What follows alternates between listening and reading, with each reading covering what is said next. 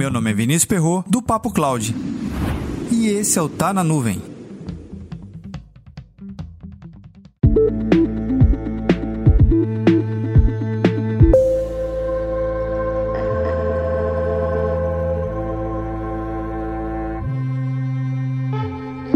Vinte e três de outubro de 2001. Steve Jobs faz uma apresentação icônica que vai revolucionar não somente o mercado da música, mas o estilo da humanidade, como consome e como reproduz algo tão simples no nosso dia a dia, uma música. Ele apresenta o iPod. What is iPod? iPod is an MP3 music player, has CD quality music, and it plays all of the popular open formats of digital music MP3, MP3 variable bitrate, uh, WAV, and AIFF. But the biggest thing about iPod is it holds a thousand songs. Na sua apresentação, Steve Jobs deixa bem claro que o mercado de música já existe e, obviamente, CD play e tocador de música de diversos tipos de formato já é algo comum e utilizado no mercado. Mas ele deixa muito bem claro que a capacidade de juntar alguns recursos tecnológicos e criar algo inexistente poderia sim romper com o mercado. E isso de fato aconteceu e o resto é história. Eu mesmo sou usuário do iPod. Eu tenho o meu iPod Touch já na segunda geração desde 2009. É um equipamento que, por incrível que pareça, funciona até hoje. E um detalhe, funciona com bateria de 4 horas direta. É um equipamento muito durável, mas enfim, é uma experiência totalmente diferente para quem ouvia música há mais de 15 anos atrás. Você pode não ser usuário da maçã, mas uma coisa é certa: o que ele criou revolucionou para sempre como nos relacionamos com os nossos dispositivos. Antes era uma coisa muito fria, que simplesmente era algo mais voltado para o ambiente técnico. É ligar, desligar, fazer alguma operação e pronto. É algo que ficava até no fundo da gaveta por algum esquecimento. Mas hoje podemos dizer que nossos principais devices têm uma conexão direta com a gente e está no dia a dia para literalmente tudo, tudo mesmo. E o smartphone é o que está mais presente no nosso dia a dia. Em alguns mercados, em alguns países, os assistentes virtuais, seja da Amazon, do Google ou de tantos outros, ou até mesmo da própria Siri, têm uma adoção um pouquinho maior, mas também é muito presente. Já não ficamos nem tão impressionados assim quando vemos qualquer lançamento nesse segmento de smartphone ou algo do gênero. Afinal de contas, já é tão comum no nosso dia a dia que qualquer lançamento tem que ser muito bom para a gente chamar a atenção e olhar assim, poxa, isso é uma coisa nova.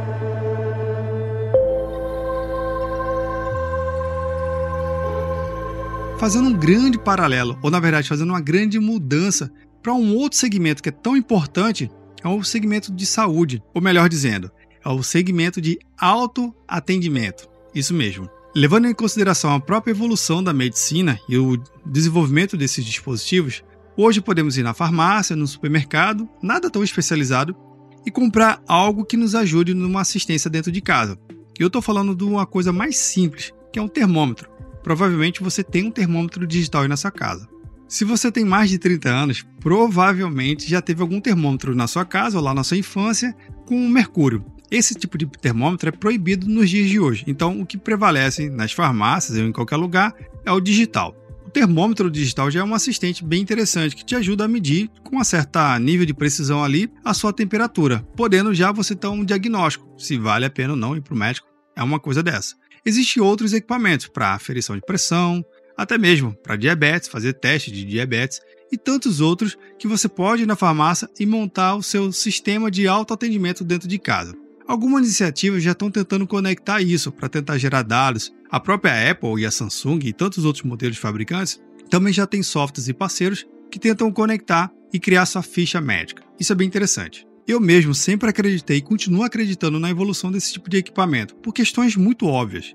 Estamos em 2021, quase chegando a 8 bilhões de habitantes. E se considerarmos a evolução da própria humanidade, e agora com esse tal de home office para tudo, muito provavelmente mais pessoas vão estar em casa, com idade mais avançada. E também tem pessoas que houve uma mudança de localidade. Várias pessoas que, devido à pandemia, saíram de grandes centros urbanos. Você deve ter visto isso. Antes que o centro da metrópole era um atrativo, por festas, distrações e tudo mais, acesso a diversos serviços, a pessoa viu que se morar mais no interior e voltar para o interior, alguma coisa do tipo, vai ter uma qualidade de vida melhor e um custo melhor. Teremos mais pessoas em casas, menos pessoas dentro de casa, pelo tamanho da configuração da família. Então, ter esse tipo de equipamento faz sim todo sentido mais uma vez. Se você nunca pensou nesse tipo de equipamento, nessa necessidade, eu acho que é hora de você começar a pensar sim e como isso pode te agregar no seu dia a dia. Aqui é onde vem um, um grande diferencial que eu acabei descobrindo. Uma empresa chamada Circle. Na verdade, eles lançaram um Circle Health Pod. Exatamente. Algo que cabe dentro do seu bolso. Steve Jobs disse que mil músicas caberiam no seu bolso. Agora, por que não um mini laboratório dentro do seu bolso para te ajudar nesse tipo de diagnóstico? Lembrando que todo e qualquer tipo de diagnóstico precoce melhora muito o tratamento de qualquer coisa que seja, seja uma simples gripe ou até mesmo uma febre. E um dado bastante curioso: a Apple, para desenvolver o primeiro iPhone, ela investiu aproximadamente 150 milhões de dólares em pesquisa. A Circle Health Pod está investindo 28 milhões para desenvolver esse produto, cinco vezes menos. E olha que interessante, ela está gastando cinco vezes menos hoje, mas podendo criar um mercado totalmente novo. Mas o que é esse tal de Health Pod?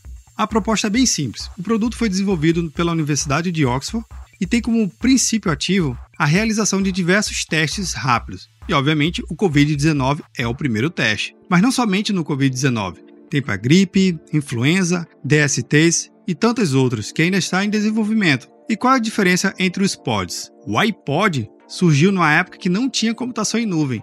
O Health Pod, sim. Imagina só o conjunto de possibilidades que essa empresa tem ao utilizar computação em nuvem. Obviamente, tudo isso conectado ao quê? A um smartphone. Olhando a foto do produto, parece uma nova versão da Echo Dot da Amazon. É bem interessante mesmo.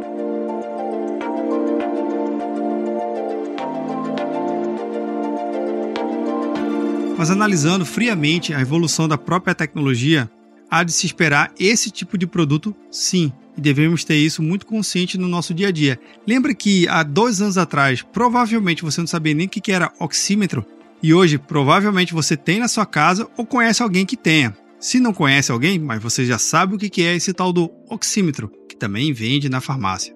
Olha que interessante, não é não? O que concluímos é sim, temos que acompanhar a evolução de perto desse tipo de equipamento. Afinal de contas, isso vai direto para nossas casas.